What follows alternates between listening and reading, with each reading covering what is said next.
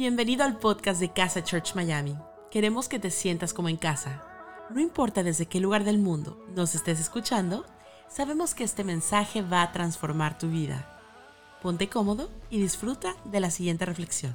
Y hoy comenzamos con la serie de La Boca. Hoy queremos comenzar a hablar de lo importante que son las palabras y el poder que ellas tienen.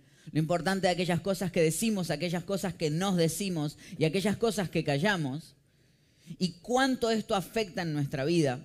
Y quise comenzarlo a través del libro de Santiago, Santiago capítulo 3. Te voy a poner un poquito en contexto. Santiago era medio hermano de Jesús. Medio hermano porque era hijo de la misma madre, más no del mismo padre, ¿no? Entonces, Santiago eh, tiene algo muy especial y parece que está en sus últimos años o últimos días de vida y está escribiendo en la carta de Santiago cosas como muy importantes. ¿Te has dado cuenta que cuando la gente ya está en sus últimos años como que ya ahorra eh, ciertas cositas y va directo al hueso con lo que tiene que decir? Entonces te vas a dar cuenta que en Santiago él es un tipo que dice, no doy vueltas, tengo que decirte cosas y lo vas a escuchar muy así, muy directo como decir, esto es así y es así. Y bien interesante lo que dice en, el capítulo 3, está escribiendo, dice, hermanos míos, no pretendan muchos de ustedes ser maestros, pues como saben, seremos juzgados con más severidad. Todos fallamos mucho. Dice, todos fallamos cuánto? Mucho. Si alguien nunca falla en lo que dice, es una persona perfecta. El libro de Santiago siete veces tiene la palabra perfecto, que es eh, interesante que es el número de la perfección, el número siete, pero cuando lo utiliza, no es solamente perfección, sino estar completo o ser realmente maduro. O sea, una persona que nunca falla en lo que dice es una persona madura, capaz también de controlar todo su cuerpo. Cuando ponemos freno en la boca de los caballos para que nos obedezcan, podemos controlar todo el animal. Fíjense también en los barcos. A pesar de ser tan grandes, y de ser impulsados por fuertes vientos, se gobiernan por un pequeño timón a voluntad del piloto. Así también la lengua es un miembro muy pequeño del cuerpo, pero hace alarde de grandes hazañas. Imagínense qué gran bosque se incendia con tan una pequeña chispa. También la lengua es un fuego, un mundo de maldad. Yo te dije que Santiago estaba como... Siendo uno de nuestros órganos, contamina todo el cuerpo y encendida por el infierno, prende a su vez fuego a todo el curso de la vida. El ser humano sabe domar y en efecto ha tomado toda clase de fieras, de aves, de reptiles y de bestias marinas, pero nadie puede domar la lengua. Es un mal irrefrenable, lleno de veneno mortal. Santiaguito es un gran amigo. Con la lengua bendecimos a nuestro Señor y Padre y con ella maldecimos a las personas creadas a imagen de Dios. De una misma boca salen bendición y maldición. Hermanos míos, esto no debe ser así. ¿Puede acaso brotar de una misma fuente agua dulce y agua salada? Hermanos míos, ¿acaso puede dar aceitunas una higuera o higos una vid? Pues tampoco una fuente de agua salada puede dar agua dulce. ¿Sabes que mi abuela tenía una habilidad? Y era que ella tenía una gran relación con las plantas. Y, yo recuerdo que ella tenía como plantas y, creo que era una cuestión muy también de, nuestros abuelos, que tienen como, te das cuenta que tienen como un orgullo de su jardín. Es como decir, mirá el jardín, nene. Y vos entrás y como en realidad lo que querés es jugar es tal vez pegarle un pelotazo a alguna de las, de las plantas que están ahí, pero su orgullo era la extensión de su jardín y sus plantas las cuales, irónicamente, ella cuidaba, pero mi abuelo era el que las regaba. ¿Sí? Ella le decía, José, rega las plantas. Ella era como el despertador de José. Pero una de las cosas que tenía era que no olvido nunca más, un día estábamos sentados en la mesa del comedor, estábamos conversando y mientras hablaba conmigo, hablaba a la vez con una de las plantas que estaba ahí adelante. Y empieza a decirle, mira, te vengo a hablar porque no me estás dando flores. Entonces quiero avisarte que si no empezás a dar flores y empezás a ponerte bien, te voy a podar. Y le sacó una hojita. Y uno, son esos momentos, viste que estás en esa época, cuando sos niño y estás entrando a la adolescencia, entonces decís, no sé si mi abuela es tierna o está loca, pero estás así como... Vos podés creer que a la semana la planta estaba dando flores como loca, como diciendo, acá están, acá están, acá están. Desde chiquitito me di cuenta de lo que quiero hablarte es que lo que dices importa. Lo que dices afecta. A tal punto que Santiago utilizó seis imágenes. Y hoy vamos a hablar de las seis imágenes. Vamos a hablar de caballos, vamos a hablar de barcos, vamos a hablar de chispas, vamos a hablar de veneno, vamos a hablar de agua y vamos a hablar de árboles. Todas estas seis imágenes Santiago las dedica a la lengua. Y las primeras dos que utiliza habla de caballos y de barcos.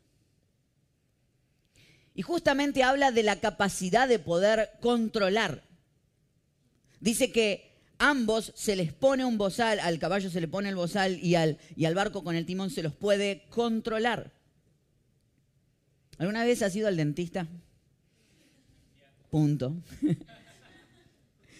Ahora, han ido avanzando las tecnologías y mientras el dentista se alegra de meterte una ferretería dentro de la boca, y mientras tenés toda la ferretería así, te dicen, ¿y qué opina de tal cosa? Y vos estás en el caso así.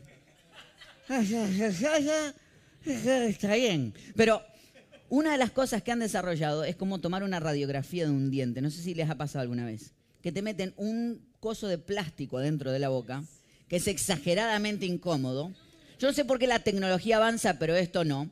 Es una cosa de plástico que lo meten así, lo meten adentro, lo acomodan y te dice, no te muevas.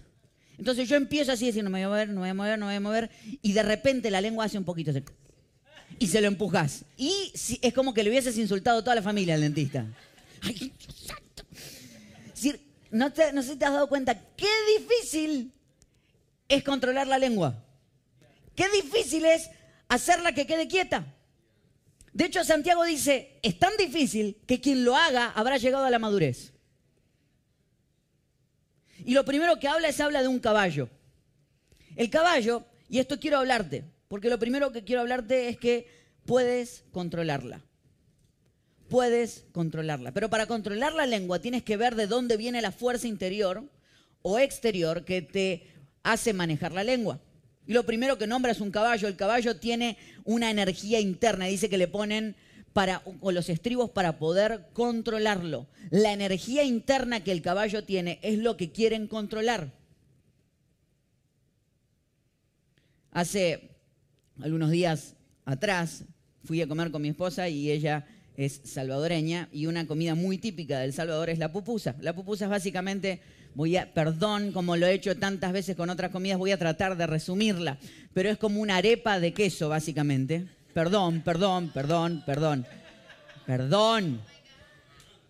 Argentinamente hablando sería como una milanesa de soja con queso adentro. Estoy tratando de explicarlo, pero es mucho más rica, es mucho más rica tengo que cenar esta noche y tengo que dormir en algún lugar. Entonces, es mucho, mucho, mucho más rica. Entonces estábamos comiendo y en el proceso de comer, de repente saco un pedazo, lo como y cuando como empiezo a sentir como un sabor raro. Digo, mi amor, tiene un sabor raro. Es comida típica.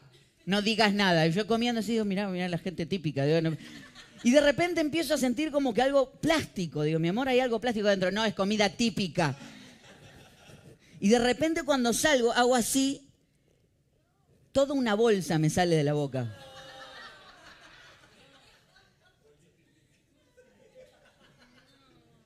¿Viste cuando ya te da vergüenza preguntar, mi amor, esto es típico? O sea. En mi país la bolsa va afuera de los productos. Entonces, viene la mesera, le digo, disculpe, tiene una bolsa. ¿Cómo tiene una bolsa? Y hago así y adentro de lo que me había quedado saco el otro parte de la bolsa así. Digo, mire esto acá adentro. Ay, yo no sé cómo llegó eso ahí. De alguna manera eso llegó, porque no es que yo lo inventé. Me dice, tranquilo, no le vamos a cobrar esa pupusa. Gracias, o sea. Pero viste cuando algo te sale y le contestás mal a alguien y dañás a alguien. Decís, no sé de dónde salió eso, salió de adentro tuyo en algún lugar estaba. No importa que tanto lo quieras ocultar, no podemos negar que aquellas cosas que decimos nacen de adentro nuestro. Por eso el caballo tiene esa, esa cuestión natural de lo que le sale, esa cuestión de lo que quiere hacer, pero he aprendido a controlarme, dice Santiago. Porque la enseñanza de hoy no es cómo controlar la lengua de los demás, es cómo controlar tu propia lengua. Esta enseñanza no es para tu hijo, no es para tu hija, no es para tu esposo, no es para tu esposa, es para ti. Entonces él dice, esto nace adentro mío y necesito reconocerlo de dónde viene. Hay un psicólogo que me contaba a mi esposa que una vez estaba opinando y antes de opinar decidió frenar. Y la periodista le dice, te estás censurando. Le dice, sí, cualquier persona madura sabe que a veces necesitamos callarnos y que no todo lo que sentimos hay que decirlo. Pero dice que después lo comparó con los barcos. Qué interesante que la fuerza del caballo viene de adentro, pero la fuerza del barco viene de afuera. Dice que los vientos dirigen al barco. Y hay gente que lo que dice es producto de los lugares en donde está y en los lugares donde está rodeado y a eso culpa. ¿Te has dado cuenta? No sé cuántos aquí tienen la ira que nace cuando conducimos un carro. ¿Alguien tiene esa ira? Esa ira que, que sos una persona tranquila, es un, buen, es un buen ser humano hasta que se mete dentro de un carro. Te voy a explicar por qué sucede. La psicología estudió que cuando nos sentimos protegidos de alguna manera y escondidos por las ventanas y el techo del carro, somos capaces de hacer, gritar y decir cosas que no diríamos si no estuviéramos protegidos. Por eso es que algunas se sacan los mocos en el carro que no se sacarían afuera.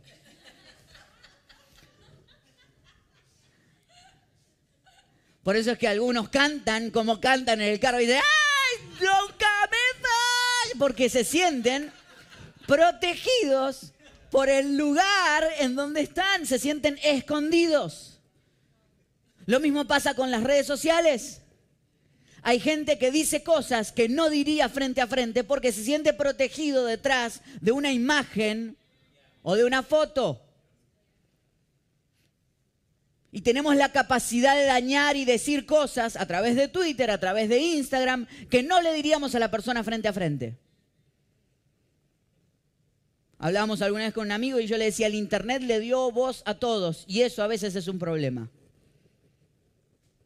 Porque no todo lo que pensamos hay que decirlo. Dice, no, no, porque estaba envuelto en la ira del momento. Peligrosísimo. Pero sigue avanzando.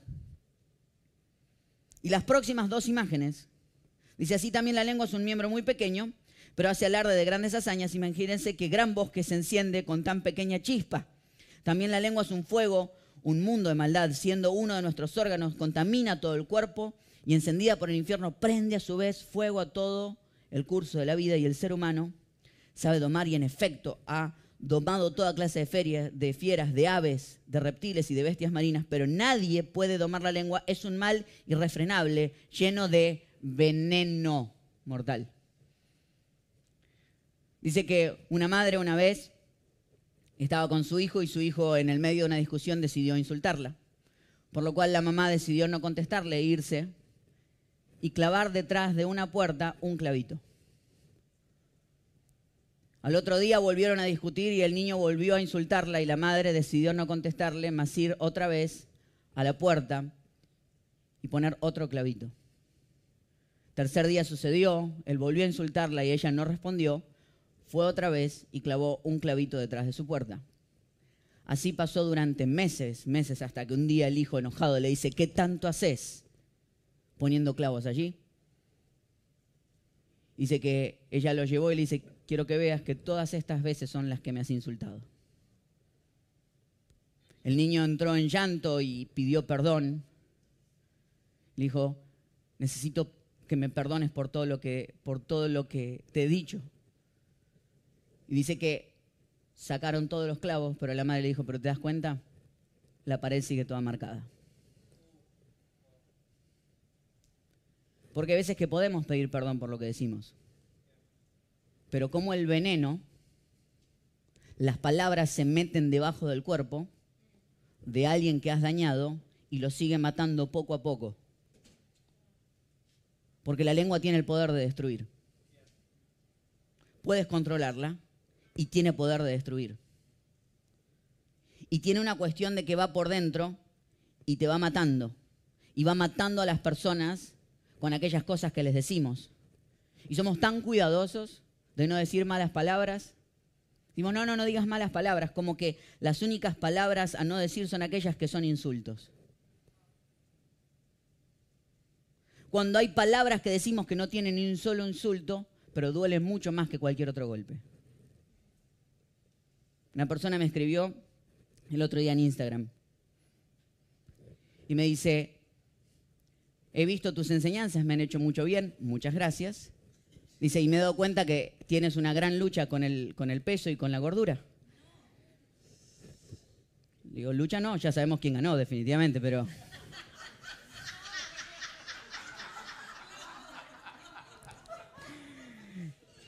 Siguió avanzando y la persona me dice,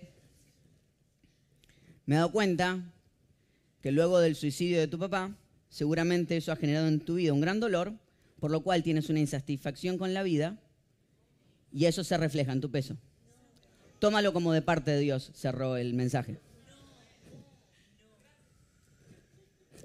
No voy a contestar, pero quería explicar lo que significa dañar a alguien con veneno por debajo de la, de la piel no dijo ni un solo insulto y utilizó el nombre de Dios en el medio. ¿Cuántas cosas que dices pueden destruir y dejar a una persona peleando durante semanas, aunque no hayas dicho ni un solo insulto y segundo hayas metido a Dios en el medio? Pero dice, no solamente es como el veneno, es como una chispa de fuego. Y es muy interesante porque él habla de que se genera un incendio, pero comienza con una pequeña chispa, con un pequeño chisme, chisme digo chispa. Porque primero hablamos del dolor y la destrucción interna que la palabra puede generar, pero también después habla de la destrucción externa que la palabra puede generar. Con simplemente pasar una información. Quiero contarte esto que me enteré. Los grandes incendios comienzan con pequeñas colillas de cigarrillos que no fueron apagadas. Una tontería. Pero el problema es que después ya no lo puedes frenar porque ya no está en tus manos, sino que se ha hecho un gran incendio. Mi pregunta es, ¿de quién has hablado? ¿Qué información pasaste? ¿Qué chispa encendiste? ¿Qué incendio está matando a alguien y ya no lo puede frenar porque ya no depende de ti?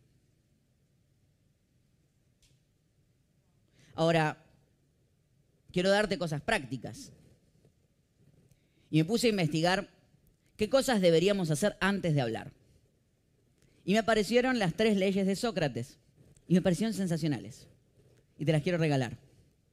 Antes de hablar, dice que un hombre se acercó a Sócrates, uno de sus discípulos, y le dice, quiero venir a contarte algo muy malo que alguien está diciendo de ti.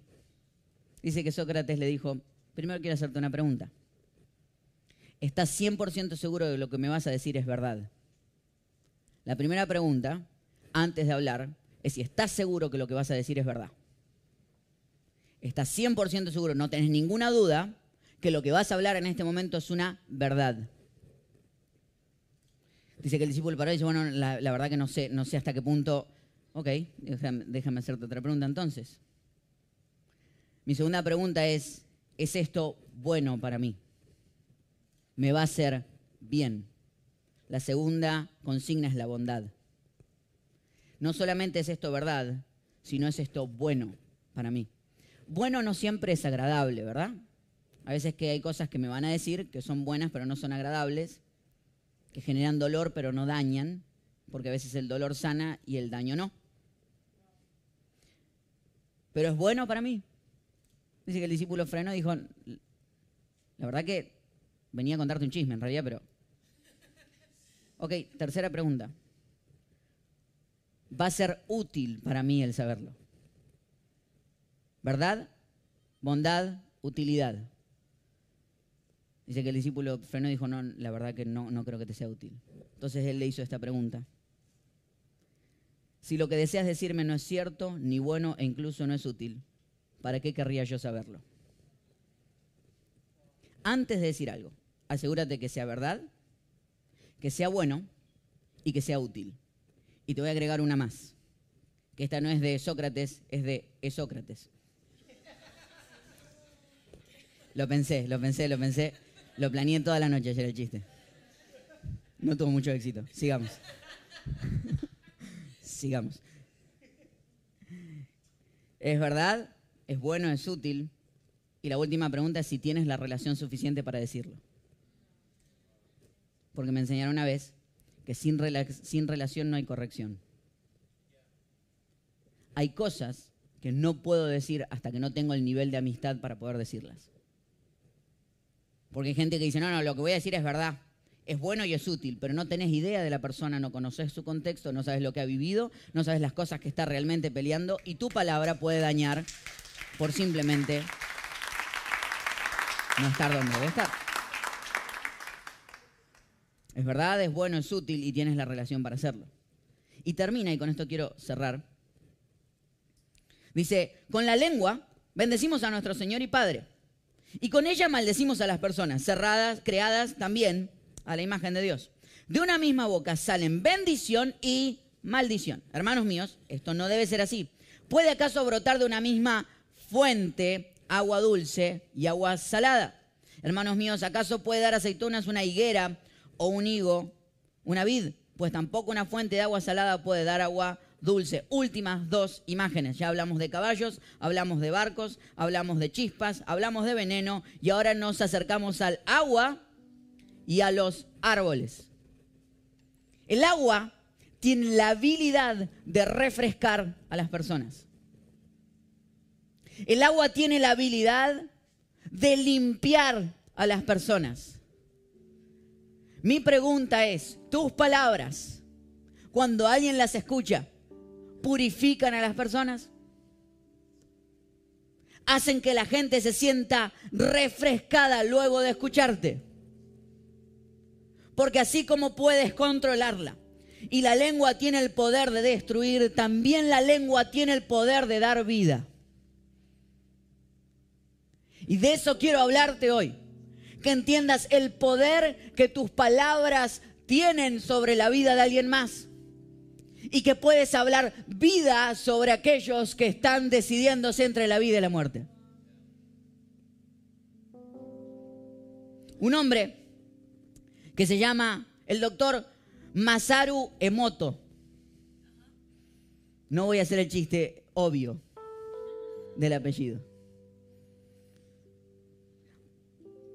En el libro El mensaje del agua, él cuenta, este doctor, hizo una investigación en la cual tomó agua de distintos lugares y la empezó a congelar y luego con una luz que le pasaba por arriba más un microscopio empezaba a ver cuáles eran los cristales que se formaban en el agua.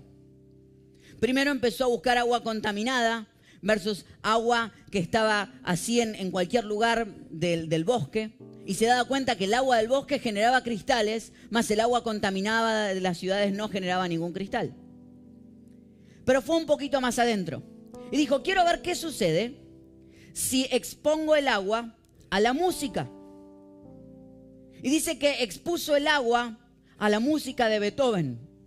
Y vio luego cómo el agua generaba preciosos cristales.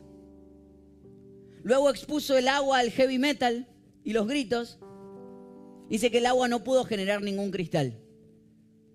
Hay que preguntarle al agua qué opinaría del reggaetón, no lo sé.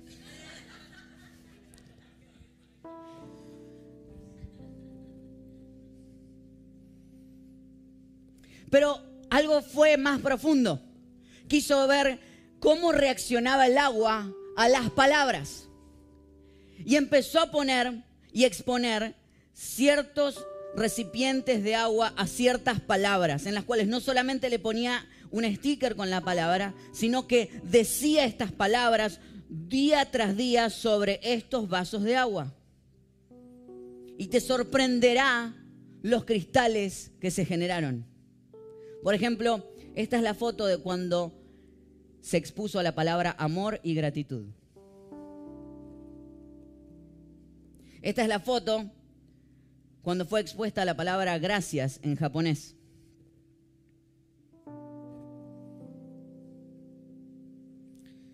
Pero esta es la foto de cuando se le dijo tonto o tonta en japonés.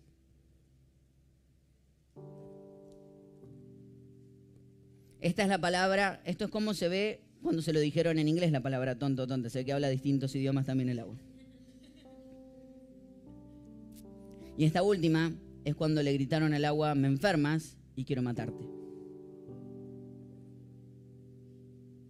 Todo esto se generaba cuando ciertas palabras eran dichas sobre el agua. ¿Sabías que está comprobado científicamente que tu cuerpo es 70% agua? Por lo cual no tengo ninguna duda que cuando ciertas palabras impactan sobre tu vida generan reacciones emocionales que no puedes controlar. Por eso es que tu manera de hablar sobre las personas puede o darle vida o destruir su vida. Qué interesante que antes que el doctor Emoto, Santiago escribe que nuestra vida y nuestras palabras debían ser una fuente de agua dulce. Que tus palabras podían traer vida a la vida de alguien. Y después dice, pero también lo quiero comparar con un árbol. Y me interesa muchísimo esto porque el árbol genera frutos. Y la Biblia dice que por los frutos conocemos al árbol. Pero la calidad de los frutos no está en el árbol, sino que está en sus raíces. Que tan profundas sus raíces están en el lugar para dar los frutos que da. Porque para decir palabras que dan vida, tienes que estar conectado al dador de la vida cuando yo estoy conectado a Dios y a Jesús, al dador de la vida. Mis palabras, qué tan profundo estoy en Dios, es muy fácil, se ven qué tan profundas mis palabras demuestran lo que el Creador diría sobre la vida de otra persona. Por eso te dije que esta es una enseñanza de madurez. Es una enseñanza no de aquellos que deciden simplemente sentirse amados por Dios, sino que han decidido ir profundo en su relación con Él. ¿Y cómo sabemos que son maduros? Por cómo hablan de las demás personas. Y se han dado cuenta que sus palabras tienen la capacidad de dar vida. Hablaba con un gran empresario esta semana de Argentina. Y él me contaba todas las crisis que había vivido. Y yo le digo, ¿qué fue lo que te llevó a quedarte, a decir, yo me quedo, dice, dos cosas. En mi adolescencia, un mentor me tomó y me dijo, yo no quiero que sigas trabajando por el sueño de otros, quiero que construyas tus propios sueños. Y me hizo pensar qué fuerte y qué importante son las palabras de ciertos adultos sobre la vida de ciertos adolescentes. De hecho, la psicología comprobó que si los adolescentes tienen en su vida una sola persona, aunque sea, que le diga, yo creo en ti, yo confío en ti, esa persona, ese adolescente tiene mucha mayor capacidad de tener éxito en su vida que aquellos que no. La pregunta es si tú vas a hacer esa palabra para alguien más. La palabra es si tú vas a ser el que agarre a un adolescente esta semana y le diga, yo creo en tus sueños, yo creo en ti, yo creo en lo que vas a hacer. La pregunta es si tus palabras van a formar cristales en la vida de alguien. Y segundo, me dijo este hombre, y escuché la voz de Dios que me dijo, quédate, porque yo voy a bendecirte.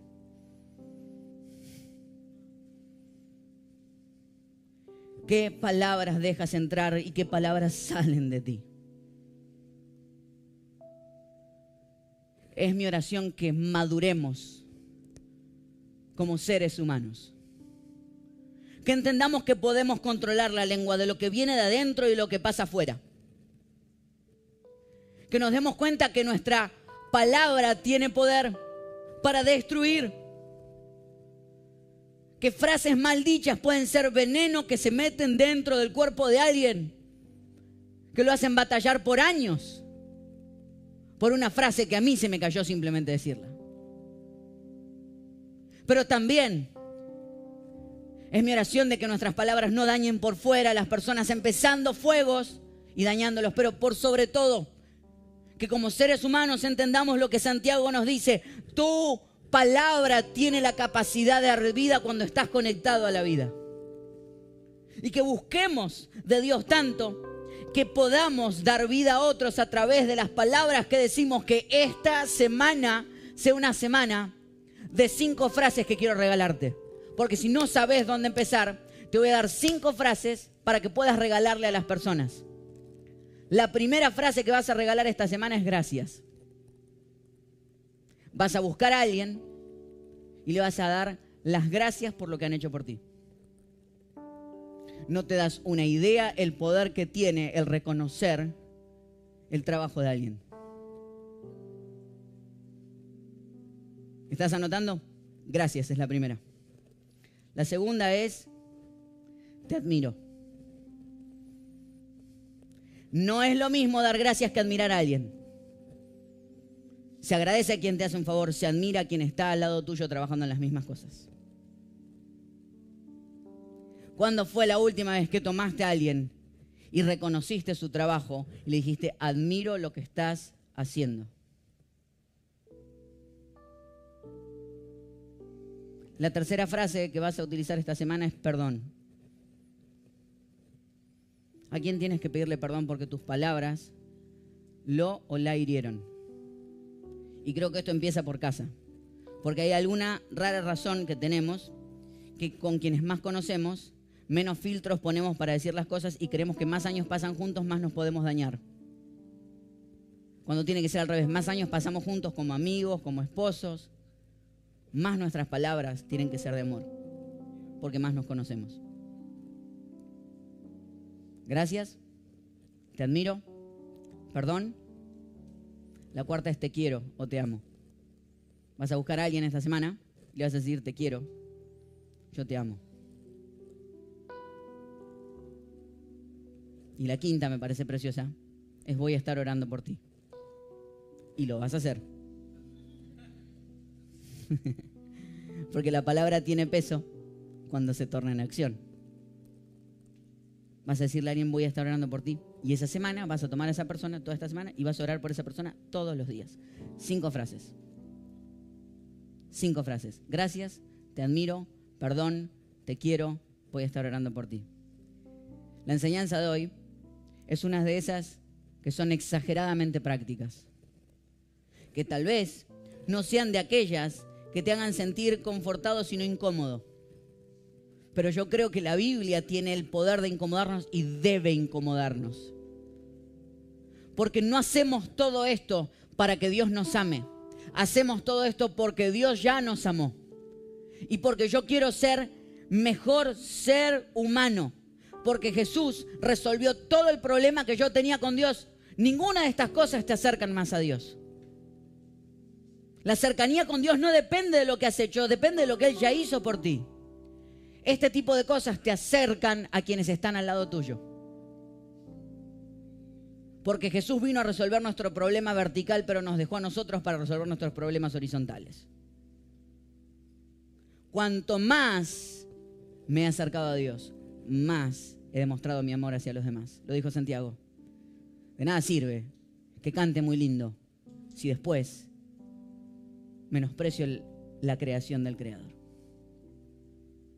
Señor, te doy gracias porque hoy has venido a confrontarnos, a hacernos más conscientes del poder de nuestras palabras, a que entendamos que lo que decimos realmente importa.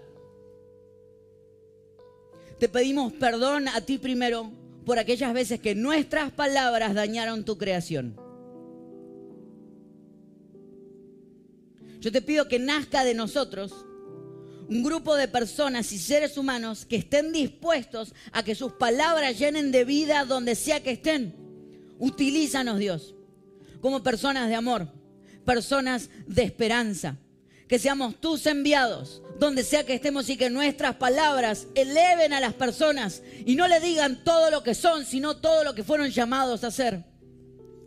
Gracias, mi Dios, porque así nos has tratado tú a nosotros abrimos el corazón para escuchar que tú nos amas, que nos aceptas, que nos cuidas, que soñaste con nosotros, que estamos en esta tierra no por un error, sino porque tú decidiste que aquí estuviésemos. Pero te pido que todo ese amor que recibimos de ti no quede en nosotros, sino que se exprese a las personas que están a nuestro alrededor. Y perdón, perdón por aquellas veces que dañé con mis palabras. Te pido que hagas el trabajo que yo no puedo hacer de sanar el alma de aquellos que yo dañé con palabras que ni siquiera pensé. Pero que me hagas una mejor persona para que mientras camine esta tierra, mejores palabras salgan de mi boca. Que cuanto más cerca y más plantado en ti esté, más ame a quienes me rodean y más se los diga. Te doy gracias, Señor, en el nombre de Jesús. Amén y amén. ¿Sabes? Si esta es tu primera vez con nosotros, esto es lo que creemos nosotros. Como te lo explicaba, no creemos que nada de lo que hagamos nos gana el cielo, ni el amor de Dios. Porque eso ya es imposible. Porque, bien lo decía Santiago, dice, todos fallamos muchas veces. Al contrario, Él nos ama a pesar de quienes somos.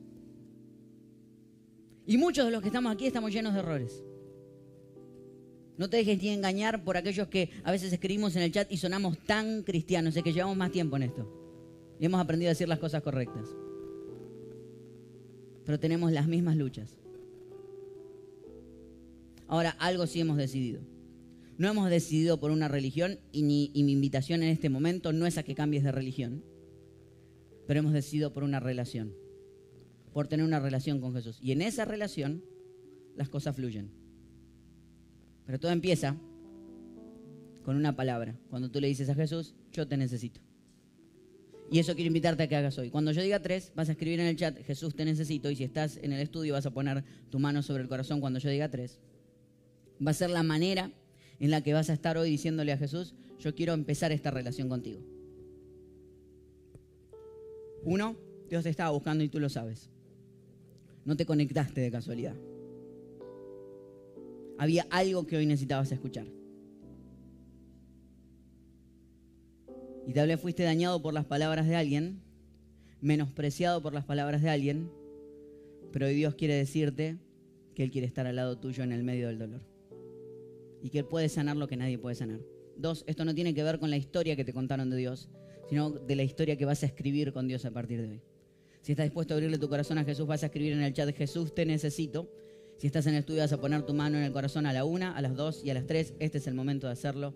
Este es el momento de hacerlo. Y ahí donde estás, quiero invitarte a que puedas cerrar tus ojos. Quiero guiarte en esta primera conversación que vas a tener con Jesús. Después las próximas ya quedan de tu lado. Simplemente vas a repetir conmigo y decirle, Señor Jesús, en este día te abro mi corazón. Recibo tu amor tu perdón y tu compañía. En el nombre de Jesús. Amén y amén. Le damos un fuerte aplauso a las personas que tomaron esta decisión en el día de hoy.